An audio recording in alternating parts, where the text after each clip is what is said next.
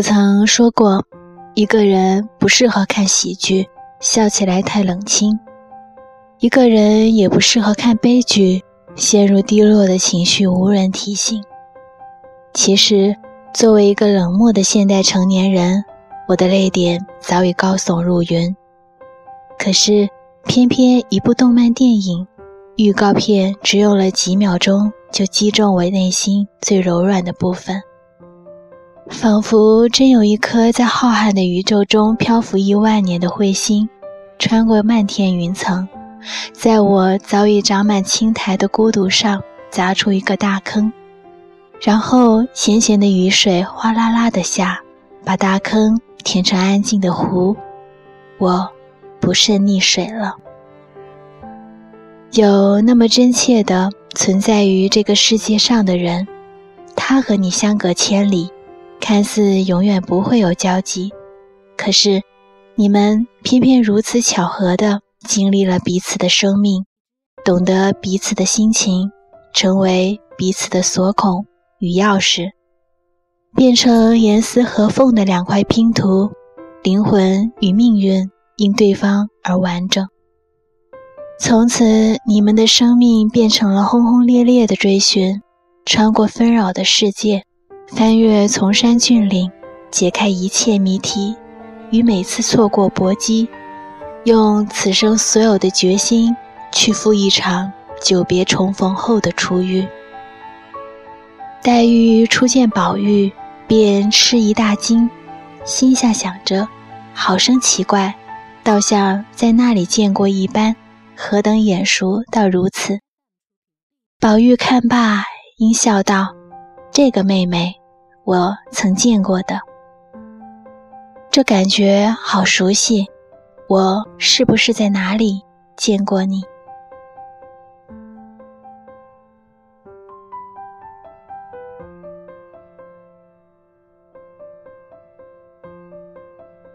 对于新海诚这块金字催泪招牌，粉丝的期待值是很高的。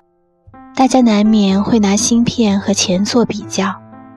看秒速五厘米的时候，我还处在喜欢伤春悲秋的年纪，易感动的体质，忍不住就泪流满面，完全停不下来。如果樱花掉落的速度是每秒五厘米，那么两颗心需要多久才能靠近？就隔着一个触手不可及的距离，被岁月冲磨掉彼此的熟悉。虽然死活记住对方无法忘怀，终究在这么大的一个东京里，纵使相见不敢相逢，相望在樱花飘落的铁道口。到了盐业之庭，新海诚从遗憾美、华丽美开始向色情美进步，对于女性的足、小腿、裸肩和锁骨的描写，突出了女性的风韵。让这种美更加自然，却又可以美得惊心动魄。你的名字弥补了我们太多的遗憾，那么多的红叶雪泥都伴随着结尾二人的相视一笑不知所踪，悄然泯尽了观众心中的所有恩仇。现实主义这条路走上去是不可逆的。人们的心肠只会越来越硬，人与人之间奇妙的际遇这一点，孩子们不懂，老人们已经不信，只有时时给生活自带滤镜的年轻人还相信命运和缘分。新海诚说，他做这个电影想让人们相信，我们始终处于一个与自己生命中最重要的人相遇前的状态里，你永远不知道。那个人会什么时候出现？或者明天，或者后天。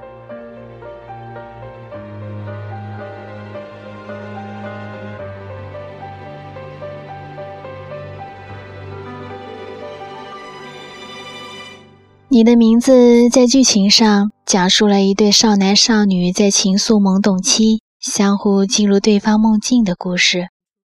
他们彼此感受着世界上另一个人的生活轨迹，交织在一起的是大山里的绿荫，是东京的喧嚣轨道，是纯真发小的打闹，是若即若离的城市生活。他们隔着距离，隔着时间，甚至记忆的幻灭，名字也忘了，还是死活记住了自己一直在找一个重要的人，不顾一切的努力，终于在两列列车交错的时候认出彼此。电影的情节虽然足够复杂，但其实是高端点的大俗套。剧情的逻辑很像村上春树的《遇见百分之百的女孩》，也掺杂了穿越时空的少女等影视作品的影子。但故事的脚本还是让人拍案称好，因为这是一部商业片，剧情就是要讨观众喜欢。俗套或许只是向商业的妥协，大师的高明的地方。在于细节。观影过程中，我曾几次强忍不去掉泪，但仍忍不住热泪盈眶。第一次是两个人在电车上发现彼此，互相对望的一幕。当列车闪过，阻断两个人的视线的时候，竟然跟着紧张起来。我们一生会错过很多人，但你知道，你一定在找那一个人。无论你在哪里，我一定会去再见你一次。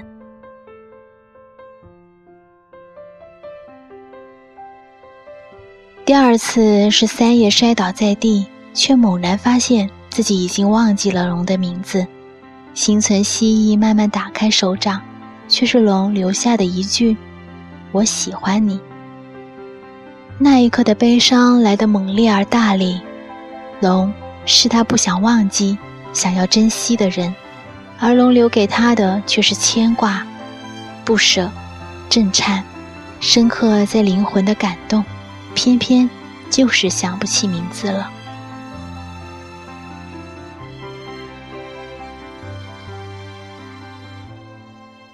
还有一个画面是龙和美纪第一次约会，挤在电梯里，龙踮着脚发抖。这个画面一晃而过，只有一秒钟。然而，这个画面表现了男女之间微妙的关系。男生不敢和女生靠得太近，正绷紧全身的肌肉，努力给女生制造出一个舒适的空间。导演没有放过这个细节，精心到如此地步，这就是大师考虑问题的匠心了。昨天翻书读到一段朱光潜在卢浮宫看到蒙娜丽莎时的感想。我们固然没有从前人的呆气，可是我们也没有从前人的苦心与热情了。困难日益少，而人类也愈把事情看得太容易，做一件事不免愈轻浮粗略，而艰苦卓绝的成就也便日益稀罕。所以，电影的故事背景是日本。就更加具有特别的意味。这个建在火山口上的国家，国民每天在概率里活着，比别人更懂得相遇和离别的深意。谁知道你今天能遇到谁？谁知道你明天再也见不到谁？今天跟你愉快交流的人，可能在第二天早晨，连同他所在的小镇，彻底。从地图上消失，不复存在。除了灾难，更容易频繁制造偶遇和离别的，就是足够大的城市。今天跟你擦肩而过的一个人，可能你再也见不到了。不信你回忆一下，你跟那个视为生命中最重要的人相遇的那天，是不是就这样？云淡风轻，空气安静。天上甚至没有多一丝云彩，与你们最后一次见面那天一般，别无二致。那些事后才了然的开始和结束，生命从来不会给你一丁点儿准备。人置身这大时代，投入几番竞技赛，曾分开，曾相爱，等待跟你为爱的爱。你说，悲哀不悲哀？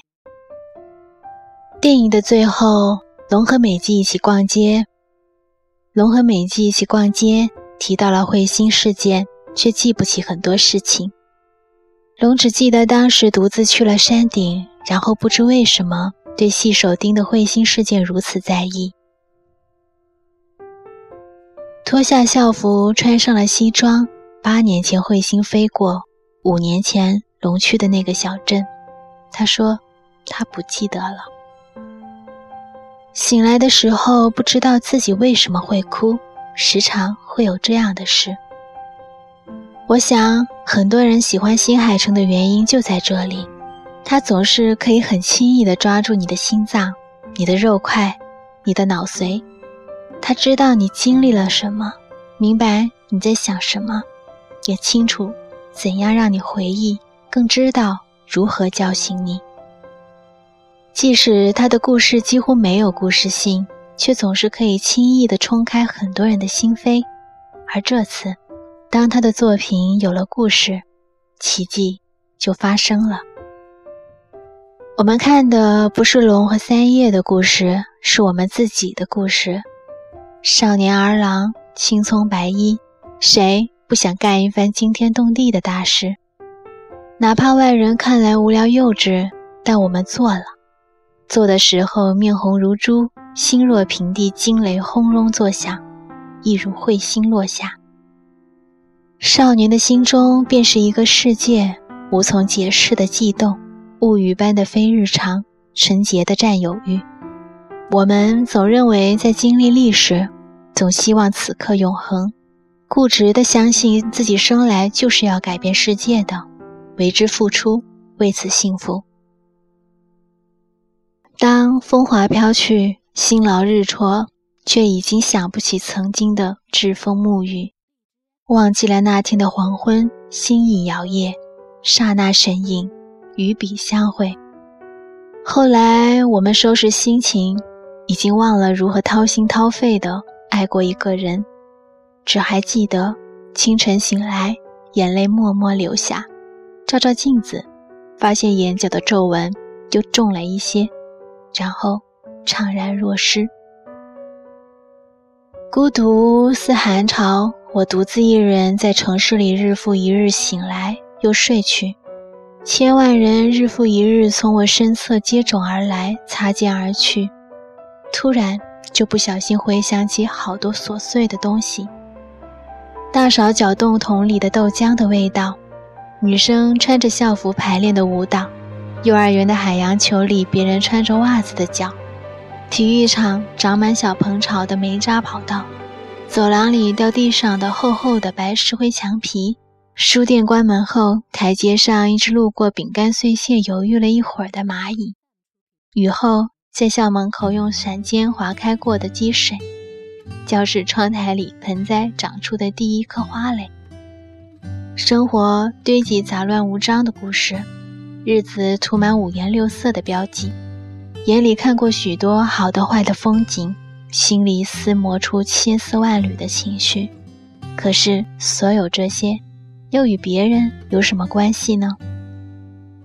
这是我迄今为止的生命，它普通的不值一提，天下独一份的普通，却只有我看着它，无人窥探，无人同享。我在人群里模仿着所有表情，都用来日复一日装着自信而淡漠的逼，一面听着人们嘲笑所有因敏感而生的矫情和深夜里的无病呻吟，一面真切地感受着无可问成，独步伶仃。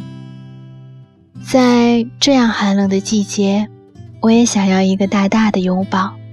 我渴求着有一个人，在我低头玩手机、穿过人潮的时候。在我一个人去喧闹的餐厅吃晚饭的时候，朝我走来，拍打我的肩。嘿，你叫什么名字？我是不是在哪里见过你？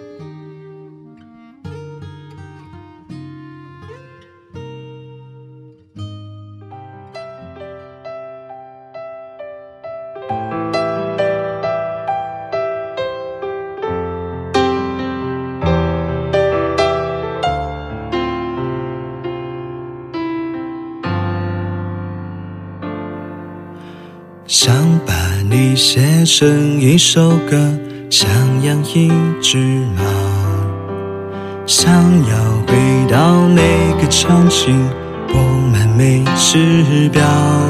我们在小孩和大人的转角，盖一座城堡。我们好好好到疯掉，想找回失散多年双胞。生命长，不过烟火留下了眼角。世界再大，不过你我凝视的微笑。在所有流逝风景与人群中，你对我最好。一切好好，是否太好？没有人知道。背着空空的书包，逃出名为日常的监牢。忘了要长大，忘了要变老，忘了时间有脚。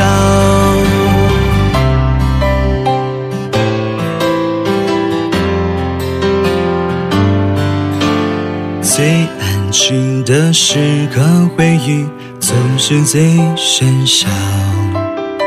最喧嚣的狂欢寂寞，包围着孤岛。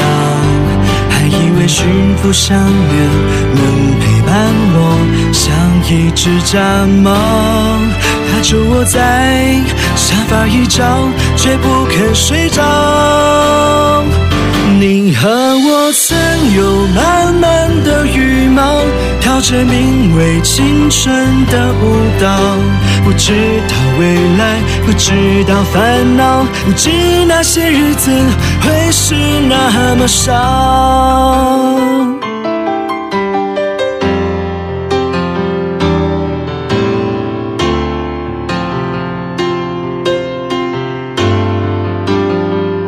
时间的电影结局才知道，原来大人已没有童谣。